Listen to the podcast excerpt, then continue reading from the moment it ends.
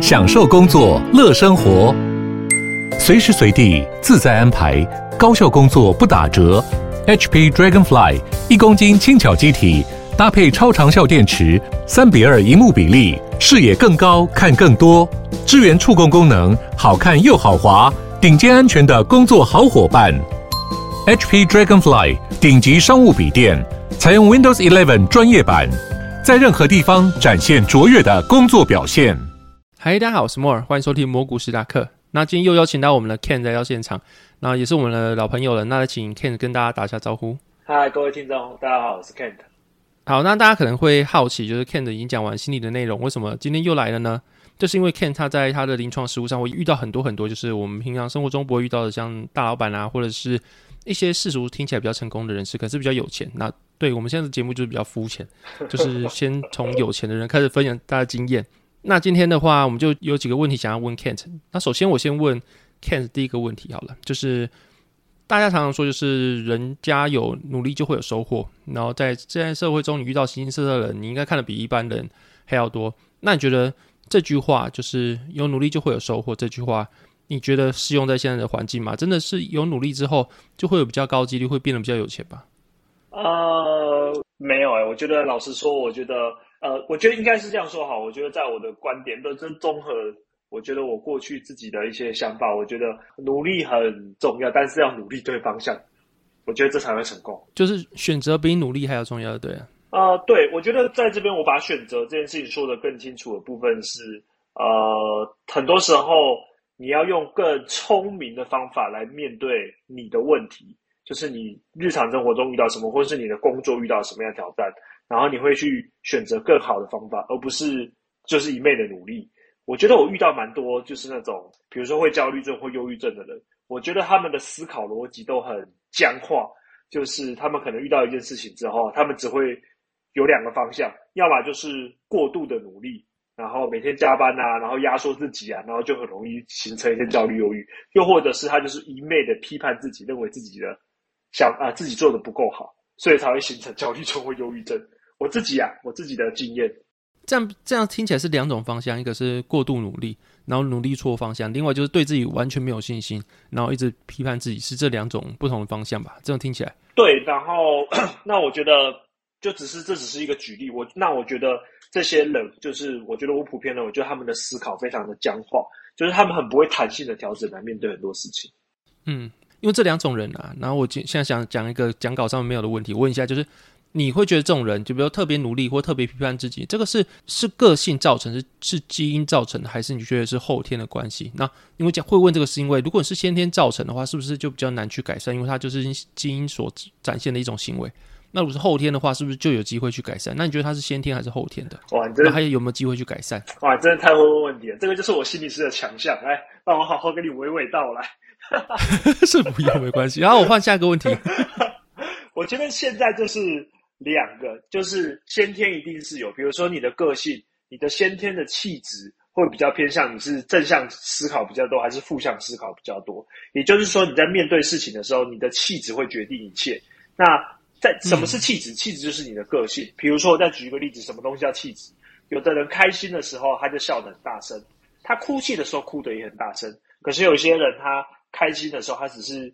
嘴巴微微一笑，有些人他也只是滴滴几滴泪。所以这个是先天的，有些时候这些基因就会决定了一些先天的一些气质。好，那回到你的问题是，我觉得先天的气气质会占一一小部分因素，可是我觉得大部分比较多的部分会自来自于父呃家庭环境，特别是父母对你的方式。如果你的父母在对你的事情的时候，很多时候他是责备式的，是批判式的。比如说从小你不管做什么事情，你从学走路啊，到学说话，到长一点点开始学穿衣服穿。穿尿穿尿布啊，如厕训练啊，然后甚至到以前小朋友们一二三四，你的爸爸妈妈老师给你的 feedback 一直都是你怎么做这么差？你真是一个没有用的人，这种东西都学不会。这类型的人通常会更倾向有更强的批自我批判。了解，所以说后天影响很大。我这样听起来就是，你就会觉得说，以你的观点会觉得说，先天有一部分，但是有更大的部分是后天去取决于你的什么环境啊，会造你的个性。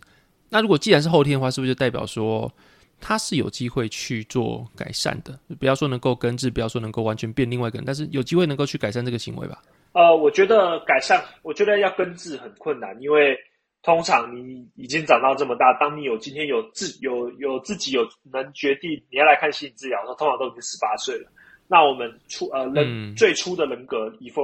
那个弗洛伊德来说，六岁以前就养成了，所以。嗯只是艾利克森不是说一辈子都可以吗？嗯，对嘛，所以我就说，就是很多时候后，但是我自己以我自己的经验，我也是比较倾比较倾向于，至少在你青少年期的时候，大概就会整个就定型。那我觉得后天能做的部分是、是意识到你自己的个性，然后去做一些强迫的一些隔离。就像比如说，我也是一个自我批判比较高的人，可是我自己就很有意识这件事情，我会，怎么看不出来？哦，继续继续，我会在夜深人静的时候躲在棉被里面哭泣，没有啦。看你这这妈，你这真的假的？你这是稿中的内容是正经，还是你在那边讲干话我是？很认真啊，就是像我这种，啊，你真的会在被窝里哭泣哦？就是我的自我批判，就是是我在我自己的时间。比如说，很多时候，呃，在做很多事情的时候，我的第一个念头就是做，不管是做任何事情，然后很多时候犯错了，我第一个念头一定都是、我是不是哪里没有做好。我从来不会先去想是不是别人，或者环境，或者这个工作本身的难度，我一定是先骂我自己。不过这件事情还是会让你说的、啊，就是我自己意识到这个，所以我可以有意识的做切断。那你要不要举例看看你是怎么做，然后会比较好一点？你有没有什么样的方法，或你有没有意识到什么样的东西是蛮有用的？就是应该是说，就是当情绪来的那个当下，我还是一样会被这个东西去影响到，然后可能那个当下我也是一直会觉得啊，我就是做不好什么之类的。然后，但是这件事情我可能在过了一段时间之后，我我可以比较快，就是当我的情绪稍微比较下来之后，我可以赶快告诉我自己啊，我可能又在责备我自己，不行，我要更客观的来想这件事情。当你自己很有能力这样更告诉你自己的时候，你就会很可以去做，就可以比较容易做到这件事情。然后另外一个也是，因为我有意识到我自己像这样的一个人，所以我在挑选我的朋友的时候，或者是我的另外一半的时候，我就不会再找一个超级无敌批判的人再当我的好朋友或是另外一半，因为我已经够会骂我自己了，我不需要再找一个人来骂我。你现在是变相夸奖的另外一半是个很善解人意的人，就对我了。在变相的夸奖，就是我们的台主。你不要拿我的节目告白哦，干！我这节目不是让你拿来告白的哦。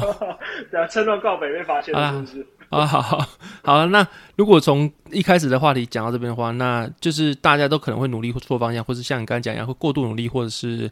会批判自己。那如果有没有其，就是一开始你是提到很难去真的因为努力就是改变自己的命运、翻转命运，但有没有什么样的方式是还是能够让你比较高阶去翻转命运的？呃，我还是回到我刚才跟大家讨论，就是我觉得，呃，很多时候你要比较聪明的去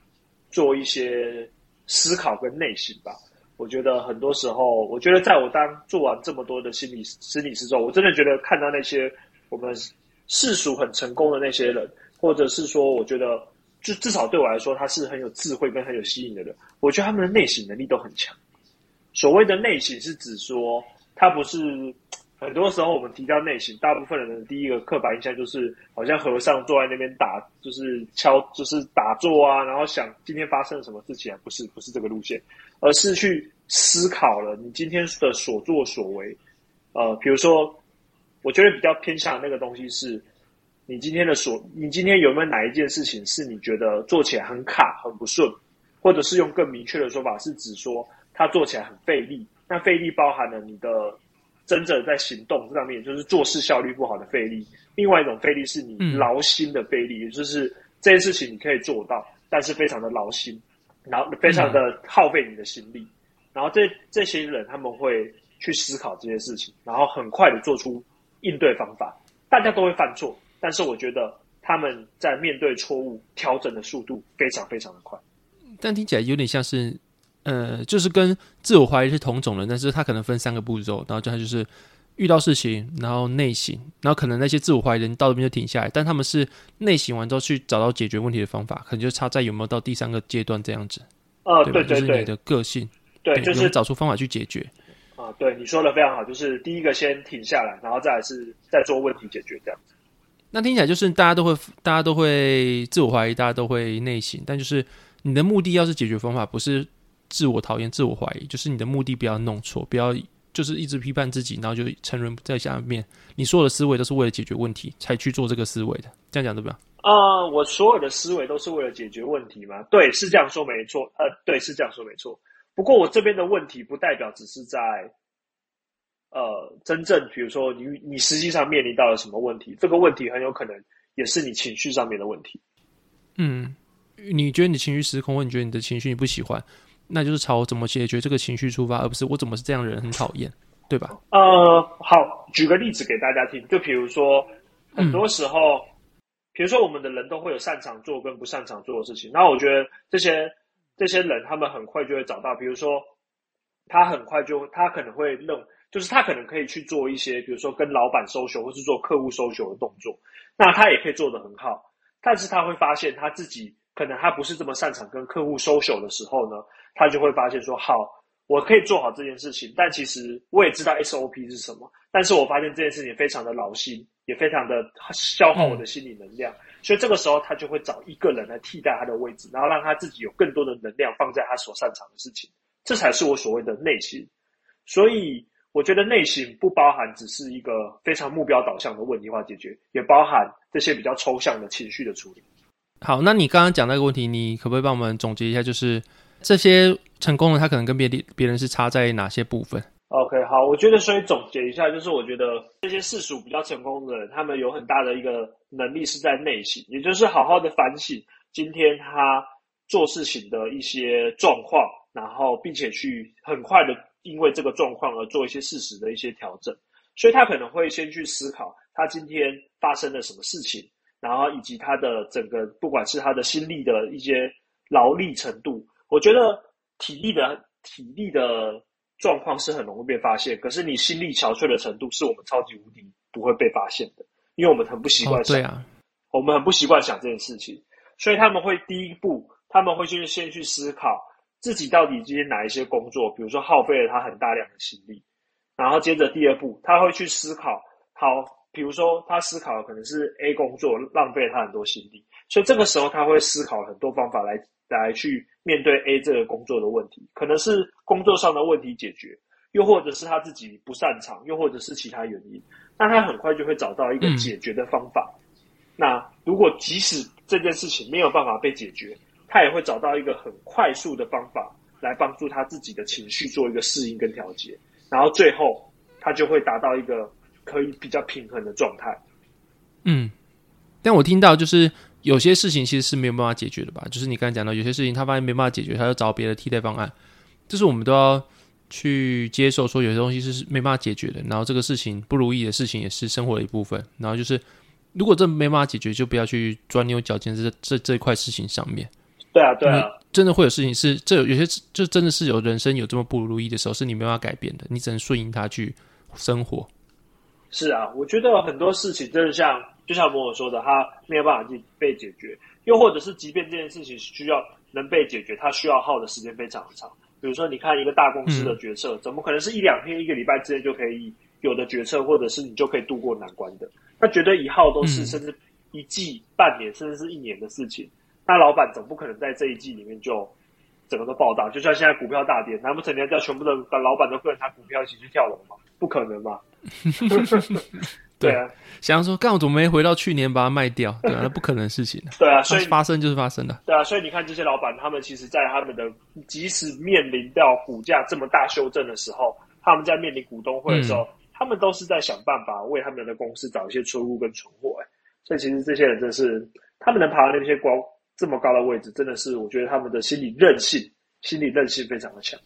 就是世俗说的抗压力嘛，就抗压力还蛮重要的。对对对对，因为因为有时候我会觉得，啊就是当然说有些是一帆风顺，第一次就成功，或者是含金汤匙在家里，然后就有事业可以继承。但是有很多人他其实破产两三次哦。你像看之前那个股神，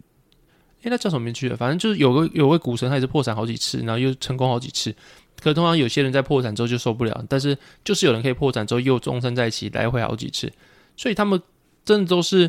失败他们可以接受，然后心理的韧性，像刚才讲韧性或者抗压力很强，那也可能是跟其他人不一样的地方，就是不会放弃希望，或是真的很想达成目标，那个强烈的动机会比别人强很多。嗯嗯嗯，对对对，这样讲对吧？啊对。好，那对，那我们今天是要聊的是成功跟一般的人他们之间有什么样的差别？那我当然我有问 Kent，然后有跟他事前有 pass 给他一些资料，让他去想。那我自己也有做一些功课，那我自己想到，我这边有个东西，因为我不是来宾，然后我就是主持人，然后也不好意思讲太多，就是快速跟他讲一下，这个东西就是期望值，就是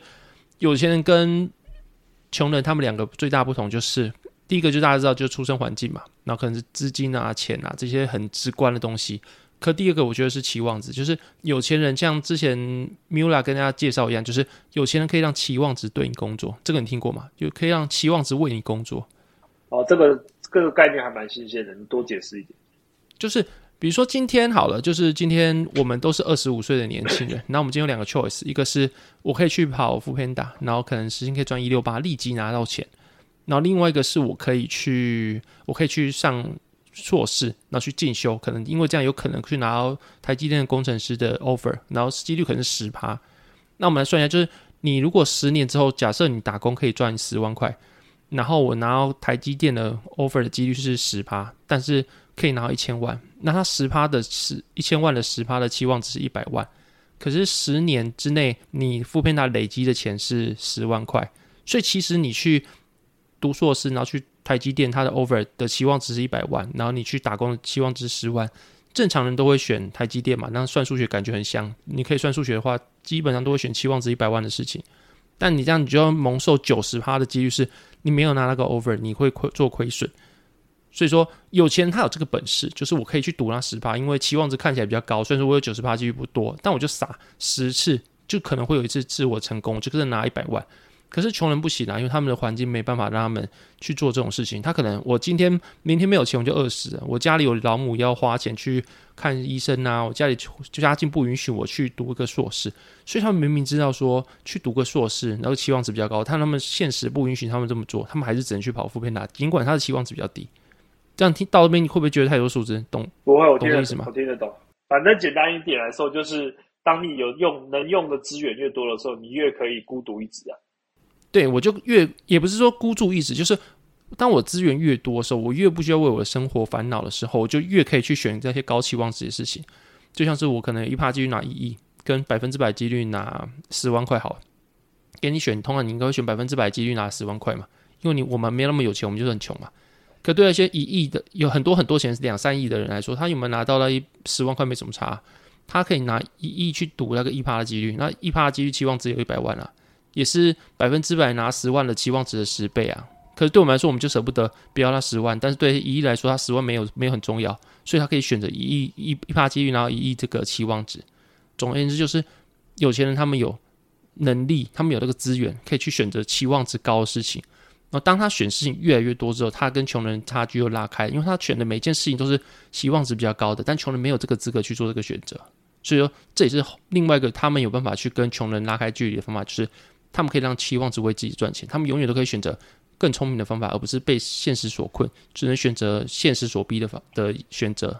那这样听起来不是很绝望了吗？就是我出生之后，我的期望值就被决定了。可是期望值这个事情是，就是我讲这个东西，通常理论上是来讲说，就是期望值是穷人跟有钱人的差距。但我们身为在穷人的这群里面，我们懂这个差距之后，我们还是能够让期望值为我们工作啊。就是我们如果说。我们都是穷人，好了，我们不要跟有钱人比。但是我们一群穷人里面，我懂这个道理，我是不是可以比其他的穷人，可以更进一阶的思考，或者更深的思考，想办法让期望值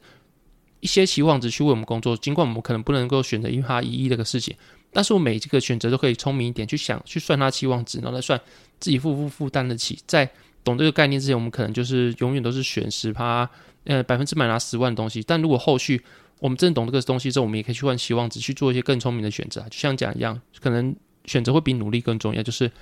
我们可能可以比起其他人更懂得每个东西背后期望值，然后去做选择这样子。OK，OK，好，我懂你的意思。对啊，就是我们不要跟有钱人比啊，有钱人已经离我们太远，但是我们可以跟身边的穷人比。就像我可以，你跟看没有，你是有钱人，不好意思，我讲错例子。好，我就可以找我身边的穷人去比，然后就是找一个哦，比我更穷的人，或是跟我差不多的人。可是我懂期望这个概念，我可以做出比他更聪明的选择，我可能就比他有更高几率是可获得更好的金钱报酬或是成就等等的，大概这个意思。OK，好，OK，好，那我看一下，那下一个问题是什么？诶，可是这个问题应该已经回过了吧？就是第二个问题是你认识一些有钱人之后，你觉得有钱人有钱人有哪些思维是你觉得可以跟大家做分享的？那因为刚刚讲的其实有一点点类似，还是你举有没有例子？比如听起来有个人干他的那个思维超屌，你就说哦，我以前怎么没想过？然后身边的人也听不到，他就是认识有钱人大智慧。你有没有这种东西可以跟大家分享？或是生活中小例子，不用那么高层次也没关系。好，呃，我觉得这边跟大家介绍一个名词，就是除了刚刚讲的挫折心理韧性是所谓的挫折容忍度以外，另外一个都是我们讲到的是心理的弹性。那我觉得挫折度跟心理弹性这两个东西对我来说还是不一样。挫折度是指说你遇到一件困难的时候，你能不能持续的努力，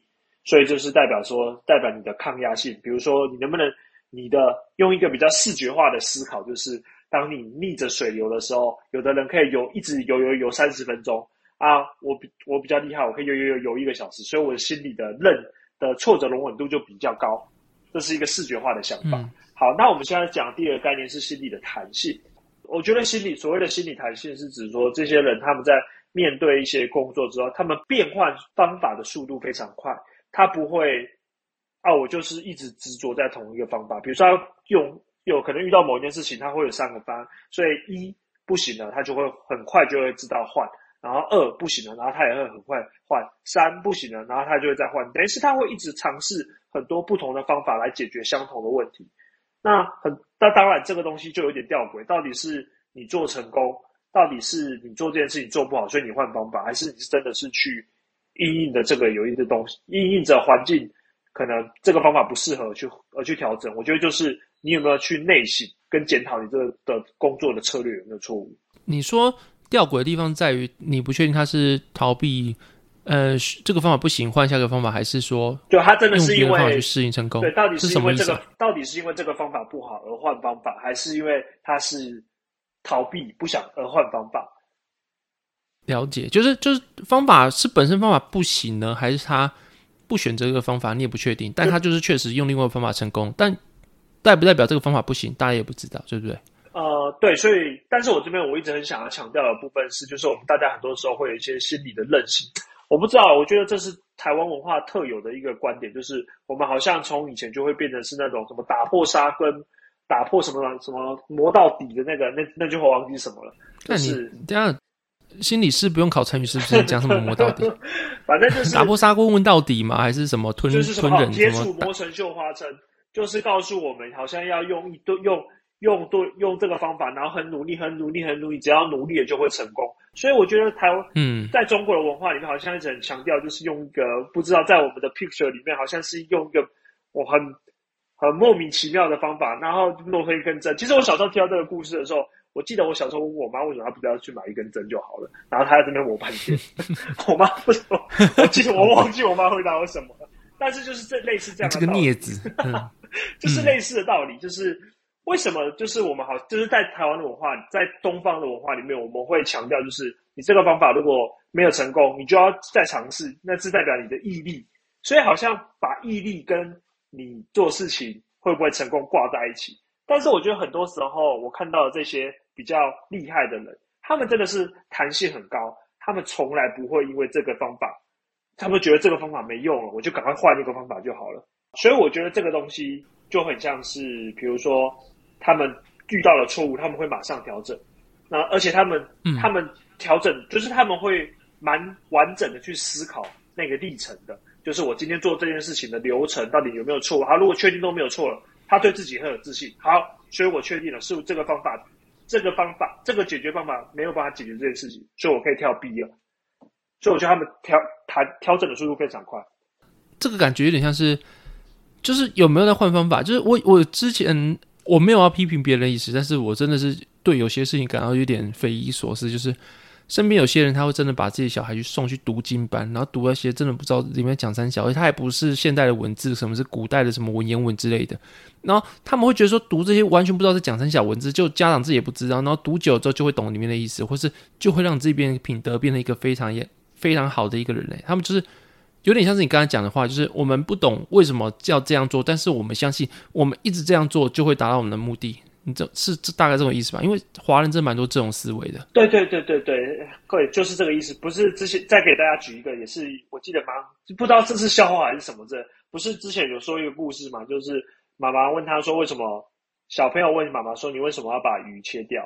把鱼的头跟尾巴切掉，然后煮煮身体。然后妈妈就说这是我奶奶教我的。然后跑去问奶奶，然后奶奶就说这是我奶奶教我的。然后就问到最后面，因为一开始这样做的目的只是因为锅子太小，所以他把。头跟尾去掉，所以他只只煮身体，所以这件事情就很在一直在强调，就是我们好像很常把别，就是我们只会一直去沿用这些错误的方法，然后从来都没有好好的思考，也没有去谈现实去解决这些事情，没有去优化那些策略，或者根本不知道这个方法哪里的，就是死死的笨笨的一直用就对了。对，所以我觉得这还是我觉得看看到这些人他们的心理弹性是真的是很好。我上一份工作也是啊，上一份工作是大企业嘛，你知道就是蛮有名的教科书的产业，然后那个产业里面它有一个自己的作业系统，就是等于你要怎么开单呐，这个产品一定要先产编出来之后，才能够去架设里面的东西，所以产品一定要出来，然后产品出来之后呢，交给下面编辑去做等等的，反正它就是一套后台的系统，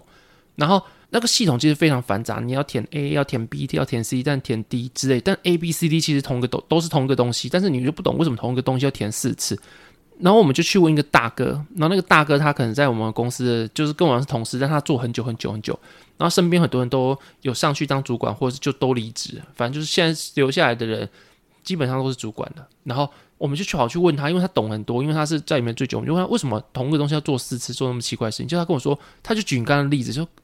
大家就。会问说为什么把头跟尾巴切掉，然后去煎那个鱼？他也头举同个例子，然后说没有，这是我阿妈教我，这是我奶奶教我，这这我曾祖母教我的。可是从来没有人去问为什么啊？就切给我就原因就是因为以前公司要设计这个系统，第一个系统不行，那换第二个系统，换第三个系统，就 A、B、C 分别是不同系统，最后东西东西定下来了，就把这些旧系统东西全部带过去。然后主管都觉得说这样做好啊，反正前主管也这么做，我就跟着这么做，就流传到现在之后，就一堆旧系统东西绑在一起，一起进来。就其实有些东西没填没关系，或是有些东西根本就是非常耗时间，本来一天可以做好事情，就变成一个礼拜才做得好。但是从来没有人去问为什么会这样子，没有人问为什么要用这种方式，大家还是这样就这样，还是用这些习俗慢慢用到现在。所以这现是确实一直存在我们的社会之中。我不知道其他国家会不会，啊因为没有什么说台湾比较不好或者好之类。反正我觉得确实遇到大企业来说，就真的会有这种约定俗成的事情，是没人想过为什么，但是又耗费大家的时间，又浪费资源，但持续做下去的是确实有的。哦，难怪你离职了。看我离职又不是因为这个 原因。好，那刚刚讲到这个东西，就是怎么用对的方法，或是在不同情境下用不同方法去做对这个接下来会遇到的问题，然后甚至是你可以去修正方法，不要去墨守成规，只用一个方法。好，那接下来的话呢，还要请问 Ken，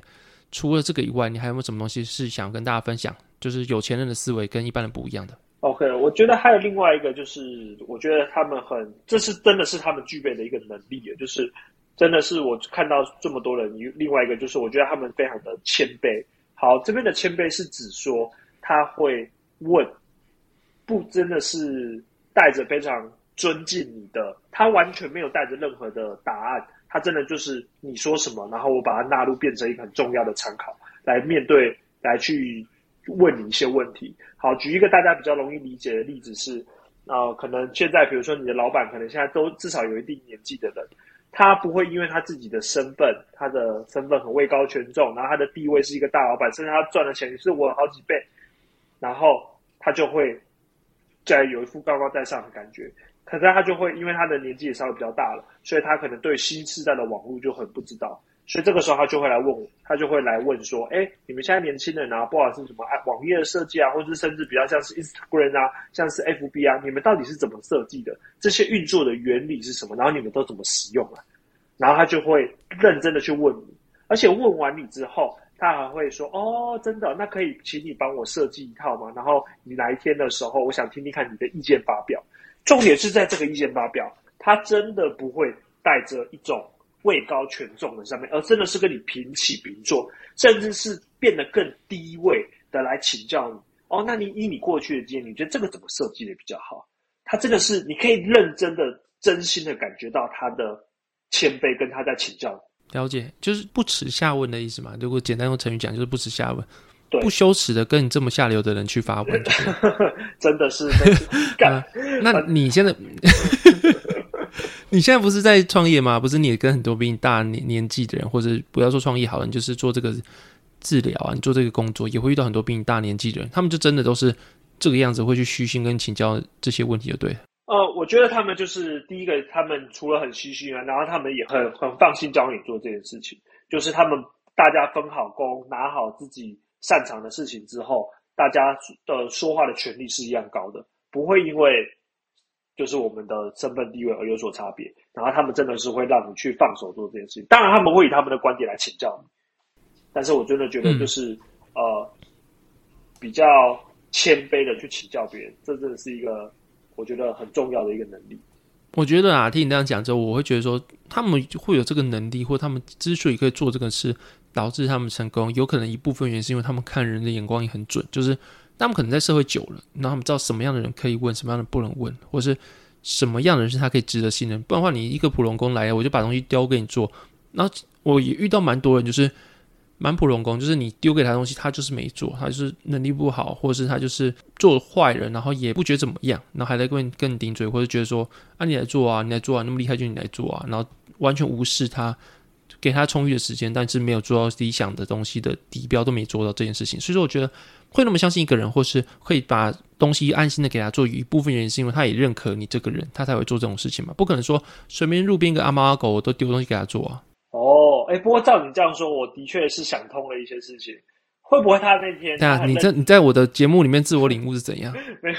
就只是突然就被你这个有所启发，就是因为突然这样你这样讲，会不会会不会是有些时候他们这么谦卑的在请教我们，同时他也在考验我在叙说这件事情的脉络跟逻辑，所以他当这件事情说的很顺的时候，他就会觉得说，哎，其实我是有能力在处理的。但如果就跟他讲说啊，就是这样子啊，有什么好说的？哎，他就大概就知道你的底在哪里了。哦，原来我莫名其妙 被人家套了，你不要拿我的节目来自我领悟好不好？没有，可是照这样讲的话，我觉得啦，就是这样子的人，因为你刚刚有讲到气质嘛，人的气质这回事是一个很玄的事情。但实际上来说，就是你出社会久了，你会发现每个人他会有共同点，就偷懒他可能特别的怎么样，或是或是有能力，他特别是怎么样。那这些事情虽然说不能量化，不能说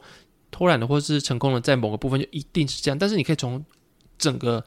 综合的，比如说谈吐、讲话的气质，或者跟你的举止、讲话的手势等等，你可以从综合的东西去判断出一个人是他可能是能够依靠，或者他可能是个普龙工。这个东西是你出过出社会越久，如果你有社会化的话，其实你是能够分出来。虽然说你不知道怎么分，但就是从整个整体的气质来说，你是可以从一个人的气质去判断他是不是一个值得信赖的人，而且是有一定的准确度的。嗯，对对对对，然后另外的话，这种人，我觉得这种人啊，会问你问题，这种他们问问你的问题也不会是那种很烂的问题，不会说什么我 Google 打完，然后首页的前两个就按得到这个问题，肯定是那些问题是 Google 查不到，或者 Google 没那么，你虽然说基本上什么问题 Google 都查到，但就不是那么容易查的事情，他才会来问你，不会说什么。很简单问题，我上 Google 打两个字就找得到，我还当伸手牌去跟问吧？他们肯定是有有有想过，然后有内化过，或是有思考过这个问题是值得问，他们才问你吧？嗯，不一定的，因为有些时候他们问的问题，可能就真的是他们那个年龄年龄世代问题，就像是比如说，因为我现在在进诊所嘛，所以比如说 IG 啊，还有包括网页的时候，他们就真的不懂。但是他们，我觉得是他们问的问题，就是你解释完之后，我觉得他们思考的速度也蛮快的。比如说，他就比如说有一次，我记得我解释完，就是我们设立网页的好处之后，他就直接下一秒就直接问我说：“那我要怎么让我的网页排名往前？”哦，你会发现这个人的吸收速度蛮快的。哎，对他直接可以往那个变现，或是往成功的方向去做思考。对，不过就我觉得这个就是经验值啊，就是他们当然也有他们经验值。我觉得我觉得这个学不来，应该不是说学不来，就是这个东西很很很吃经验的。那所以回过头来就是。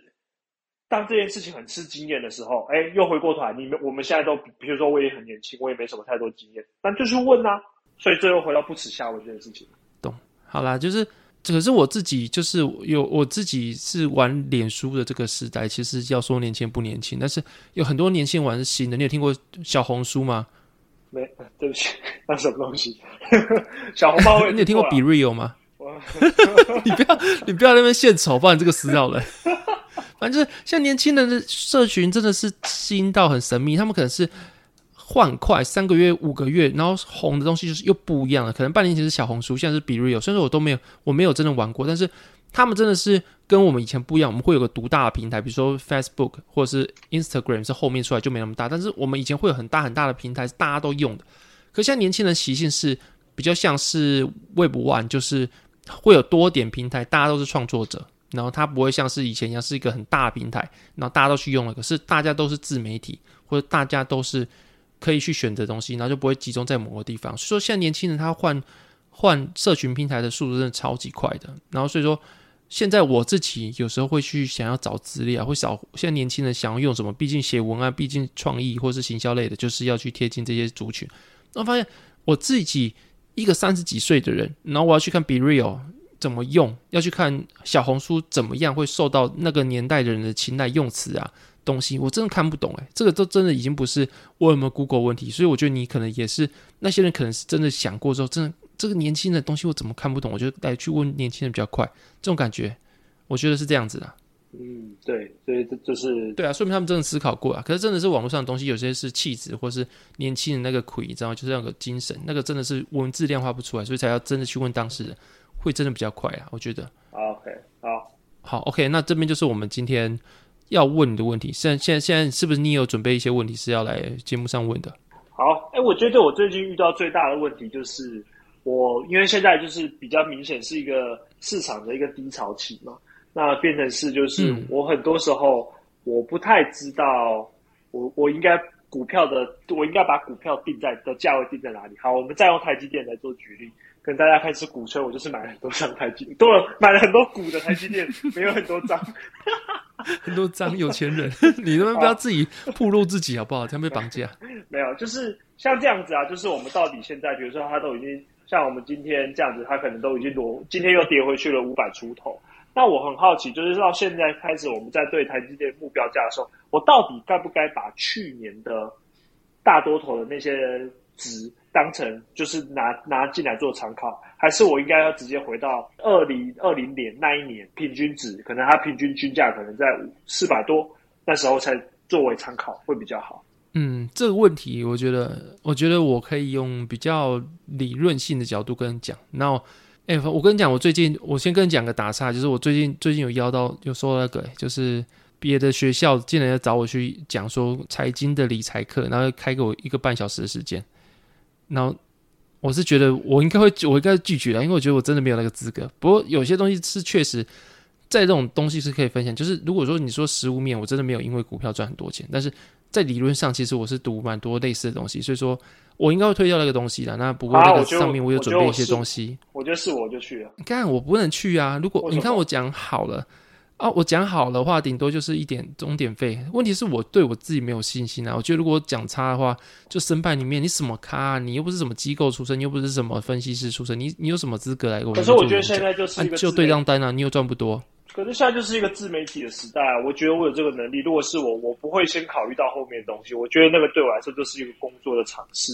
你如果有更厉害的人，或者是你看到更多的东西、更优秀的东西，你要请去请他。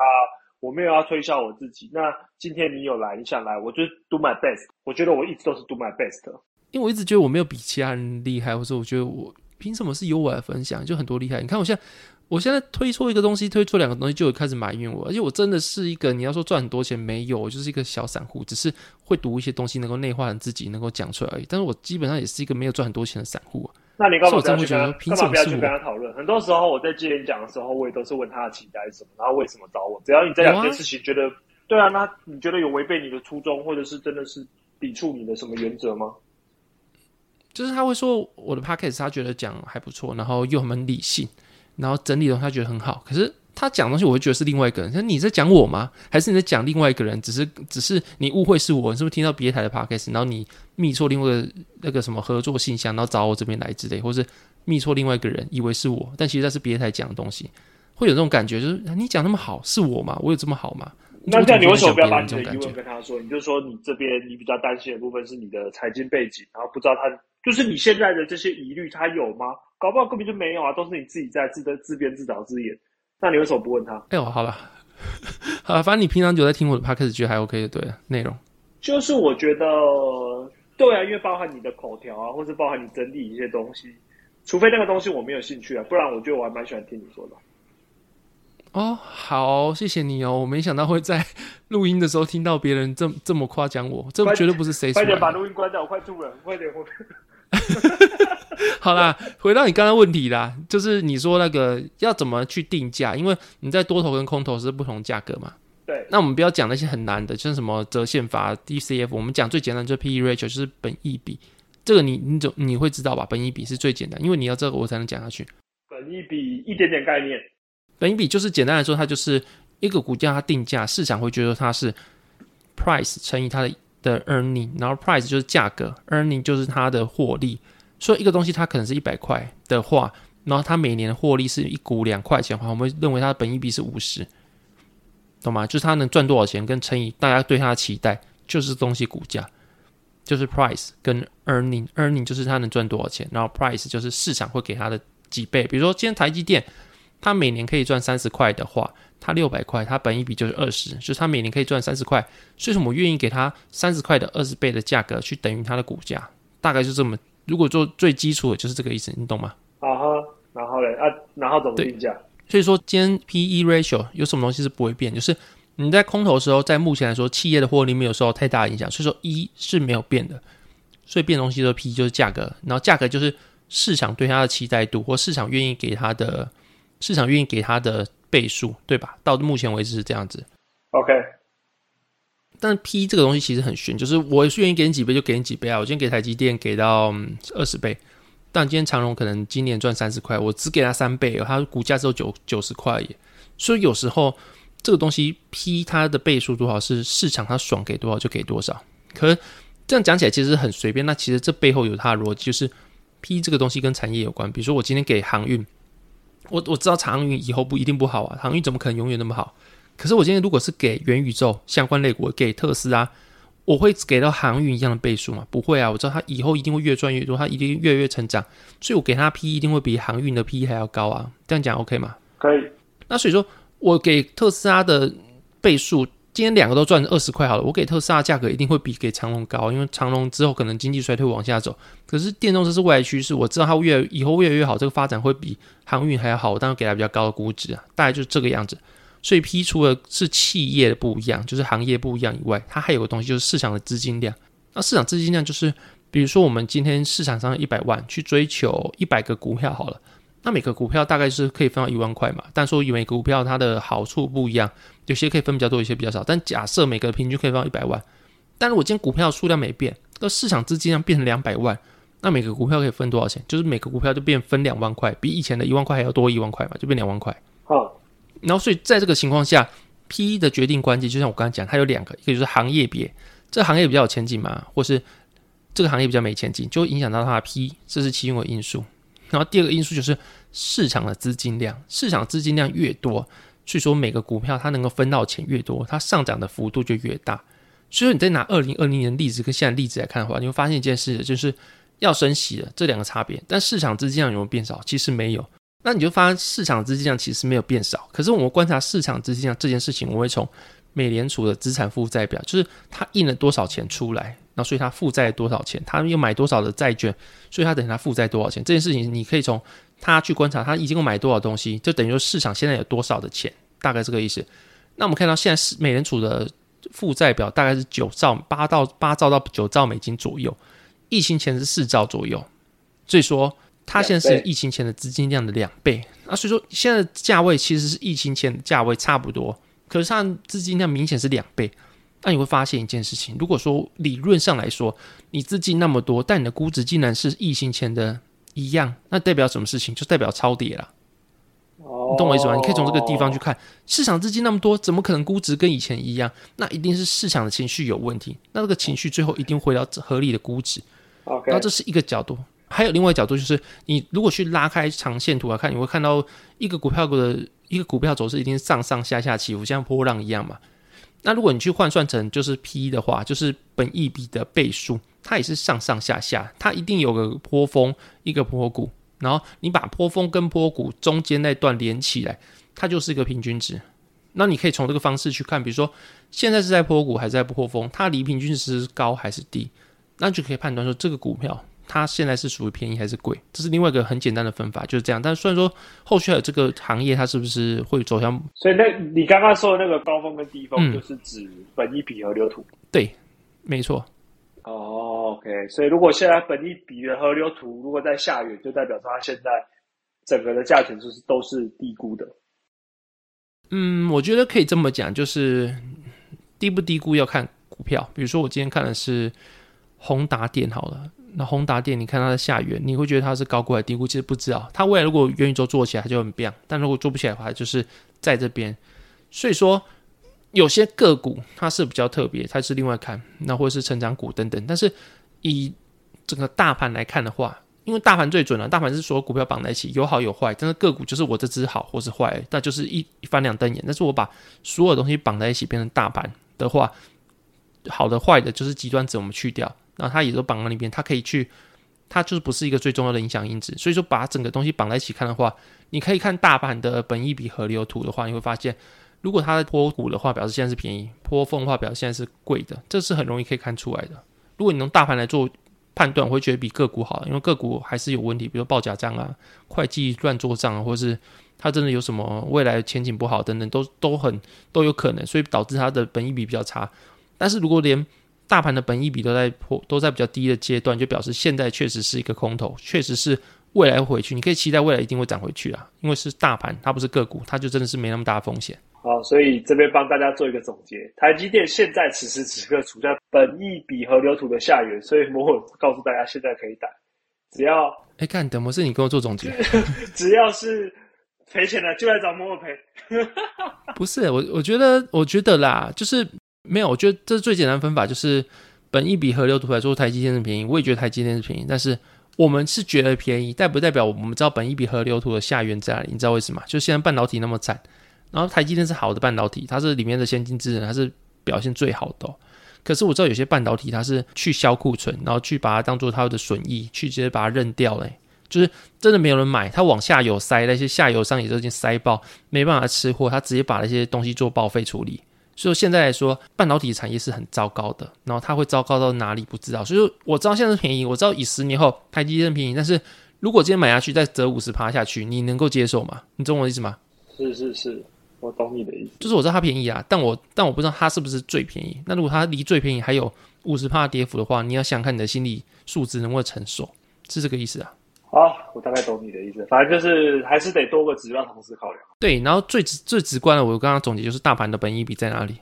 然后去搭配的就是说现在大盘呃现在市场资金量。那如果你现在知道市场资金量很多，然后它的估值却跟不多的时候差不多，那就是第一个你觉得诶怎么有点奇怪。那去再去搭配大盘的本益比，发现诶，大盘的本益比河流图怎么在下缘？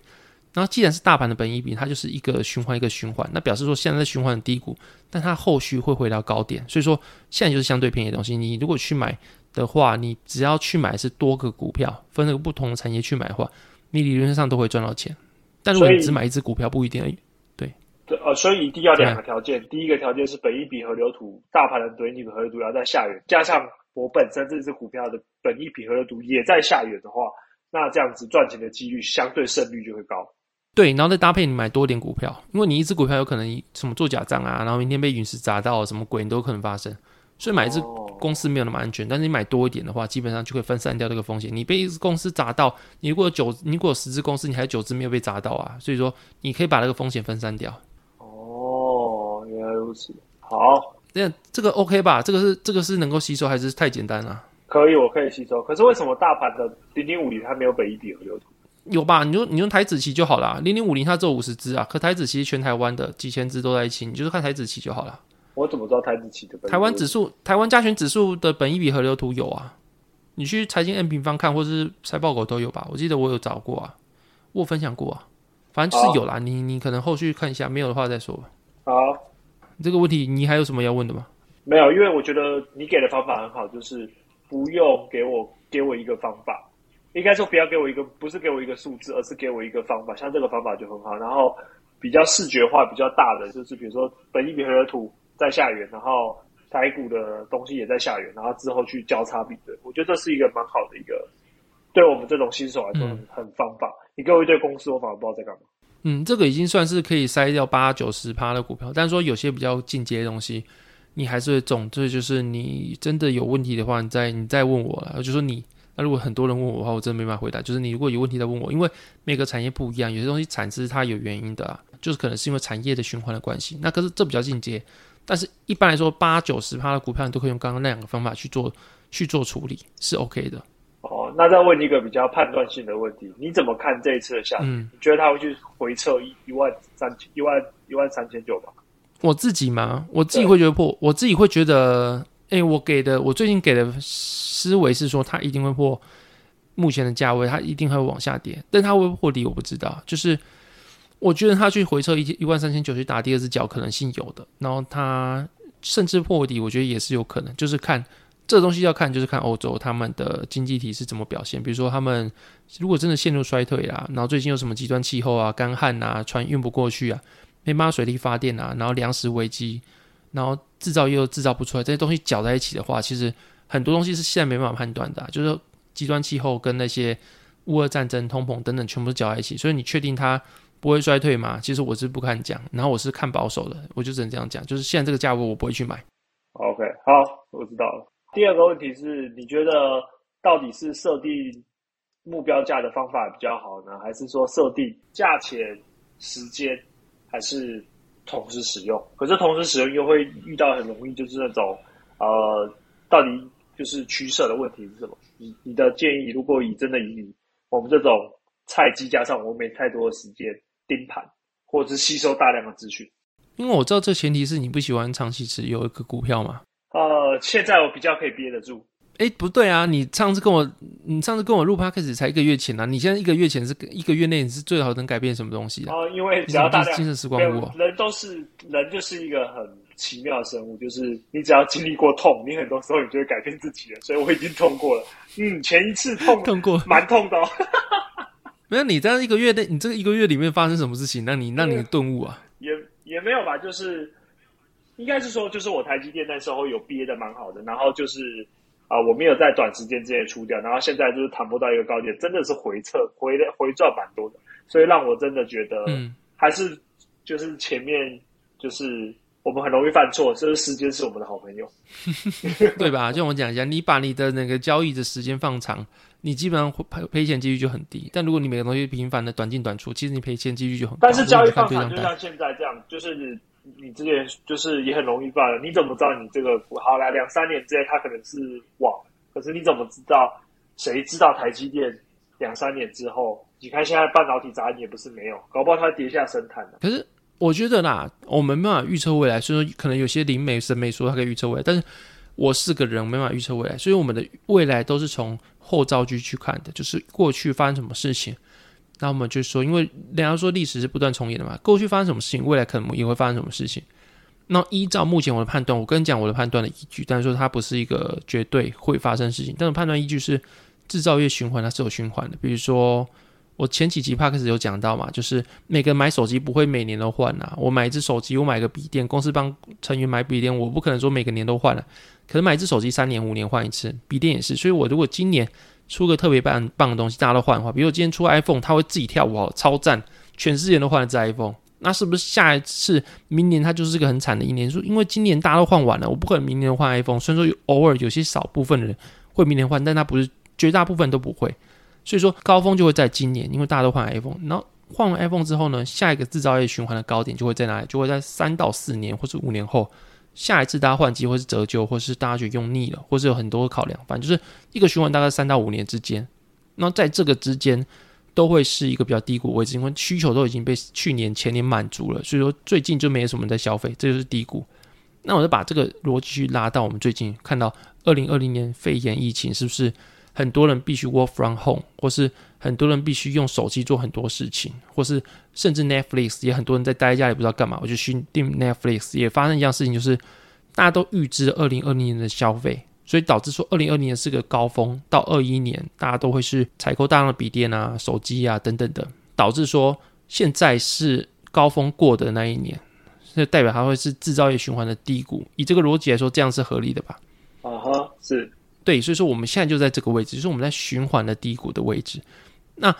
你从每年来看的话，每个每个周期来看，过去有无数个制造业循环，最后都是这样子波浪波浪前进。那我们知道我们现在是在波浪低谷，那我们可以透过过去的循环去推测说，未来我们还是会回到换机潮，还是会回到换笔电潮，回到换消费性电子的潮，只是这个时间可能是两三年后。可是我两三年后再去买的股价应该会比现在贵，所以如果我把现在的东西买下来，放到两三年后，我是不是就会赚钱？这个逻辑其实蛮简单的。哦，所以就是结论还是现在买台积电，两三年后没有赚钱，就来再找摩尔。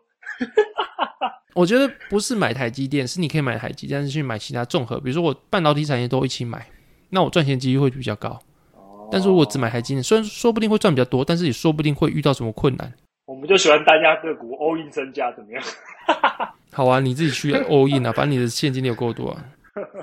反正你就是只说，还是要看产业的一个景气循环，然后去算，然后找一个产业，然后去放着，然后跟着时间的产业循环去走就对了。所以听起来结果还是并用啊，就是找一个产业，然后但是你并不是看目标价，而是看一个对的产业。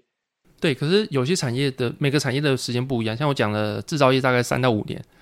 可是航运它走了十年的空头。就是它二零八年之后到现在，其实走了一个十几年的大空头，所以说每个每个产业其实是不一样的，你还是要挑好一个产业去做研究了。如果你真的要这样的话，如果真的你都不研究，就像我讲一样，就看大盘本一比买大盘，那是最准的，因为它的循环就会是比较属于平均的。不过你买那个产业可能十年才走一个循环，或是有个三到五年走个循环，然后大盘基本上就是长期稳定向上的，它会有各个产业的循环去不断的交替去做填补。我是这个意思，反正就是你要如果要买你要买产业的话，你要先认清楚。比如你不要买航运哦，干这十年来怎么都没有循环出现，没人骗我，没有，因为航运的它的循环就是比较久，所以你每个产业是不一样，你要先认清楚这件事情。哦，好好好，我大概知道你这你的意思啊，想不到还是没有最最轻松的懒人包，还有懒人包没有啦，就是买零零五零或者懒人包就是大盘呐，那你又不爱大盘。你我那我接着你的话讲好了，你刚刚讲的目标价或是或是放比较久嘛，对不对？嗯。那我自己是没有一个决定性的答案或是一个标准答案，因为每个人不一样。我这样讲也是有另外一个大师会说这样不行。可是我觉得你可以思考，什么东西需要目标价，什么东西需要是时间。比如说你看巴菲特他买苹果好，他有目标价嘛？他持从从以前到现在他持有到现在也是差不多好几年时间，他也没有卖掉过。就觉得要不要目标价取决于他是不是一个长期向上好公司。OK。你知道我的意思吗？就是不是每公司都需要目标价。对，那如果你今天是需要目标价的前提，也是你要会算。那可是有很多人，当然这是一体两面的，有很多人是到一个地方卖掉，就看他卖掉鱼头，他连鱼身都没吃掉。但有些人是不卖，就他报过一个高点到低点，他又回到原点，也是有可能。所以说目标价这件事情是不是你可以拿来做的依据？我是觉得是看你的持股。如果你今天是持股是什么制造业，或是你持股是宏达电。或是这些你觉得你比较没有把握，它是长期向上或是未来趋势的话，我会觉得说你用目标价是合理的。但如果你真能够选到一个公司是你就是未来很有把握，那你何必要用目标价？你就是长期持有到你觉得它不行了再说就好了。好，知道了，懂吗？就是看你的标的去看性质，没有说不是用方法去选标的，是标的取决是因为你选什么标的，再取决于你要用什么方法去做对待它。我觉得是这样子的。好，我大概我大概懂你的意思了。但是就是感觉越每次越听你说完，越坚定我会去买零零五零的决心。不是你现在不是就走原回头路吗？你之前不是说你不要买原零零五零吗？我觉得买零零五零最简单的事情是，你知道它长期向上的。可是我觉得，嗯，对啦，如果你说大盘零零五零，它基本上长期向上，那你如果一年不能保证赚超过十趴，为什么不用零零五零去赚十趴？就是。你可以买零零五零，然后你可以去小小的开一点杠杆，开个一点一、一点二倍，那不是绩效又打败大盘的吗？怎么开？就期货等等的，反正就是，或甚至是你去借钱进去，迟早来说都打败大盘的。反正这个东西比较进阶的啦，那就是之后来说。反正就是你至少再怎么样，你基金有八成都打不赢大盘，那你至少你买什么零零五零，你就赢那些买零零八七八的、买零零五六的人啊。好，我明天。台积电全卖掉，你台积电，我觉得，我觉得你可以，就像我之前讲一样，我这我觉得我之前讲的东西，你现在听跟过去听的感悟不一样。你一个月听，我不是跟你讲过，你可以一部分买零零五零，另外一部分买自己要股票。那你一年前，你一个月前这样听，跟现在这样听，你应该感悟不一样。我一个月前刚这样听，你可能会觉得，嗯，我听懂，但是我不想这么做。可是我现在跟你讲，零零五零可以保护保证你的获利，然后你用比较少的钱去选股，那选赢了你就打赢大盘去当你的 alpha 去赢大盘，但是你选输了，你还是获利跟大盘差不多，因为你的大部分的资金还是在大盘，所以你既可以把握选股的乐趣，但是你同时又可以把握长期向上的趋势，我觉得是不错方式啊。就是你台积电不用全卖啊，你一部分拿去买零五零，台积电还是可以留着啊。台积电就是你可以打败大盘的关键啊。啊，如果打不败没关系，你还有大盘呢，你还是不会输啊。哦，你这样说也没有错了。反正现在台积电我的均价还蛮低的，我就是等，所以我就等它下来以后，我再去买那个零零五零就好。对啊，就是你现在如果说你的一，你如果百分之百的资金拿去主动选股，如果落赛就是全部没了。可是如果你今天只有拿二十帕资金去选主动选股，落赛你也才赔两成诶。那如果大盘有在涨，你是不是就可以抵消了？就是这个意思啊，就是你你越少资金配置在主动选股的话，你的不确定性就会越少，是这个意思。但不代表说你不能主动选股。如果你真的很厉害的话，你可以主动选股，但是你要知道你的面对的对手是谁。就像我之前的文章讲的，就是你面的对手是大部分的资金，不觉得不是散户来的嘛？大家是散户，怎么可能会那么有钱？大部分资金都会是寿险，或是机构，或是银行业投资、银行投资公司等等的钱，大部分是他们那边来的。可是投资公司，它通常都是用几百万去买报告的，然后下面请几几百、几千个分析师，来自于台新、敲城镇、国外回来的硕士、财经硕士、财经博士。那你的对手是他们，你怎么会觉得说他们你可以打赢他们？结论零零五零没有了，没有别的。大谢谢大家，我们这集到这里。没有，我觉得你可以主动选股，但是你要把握，你不要把你不要把对手，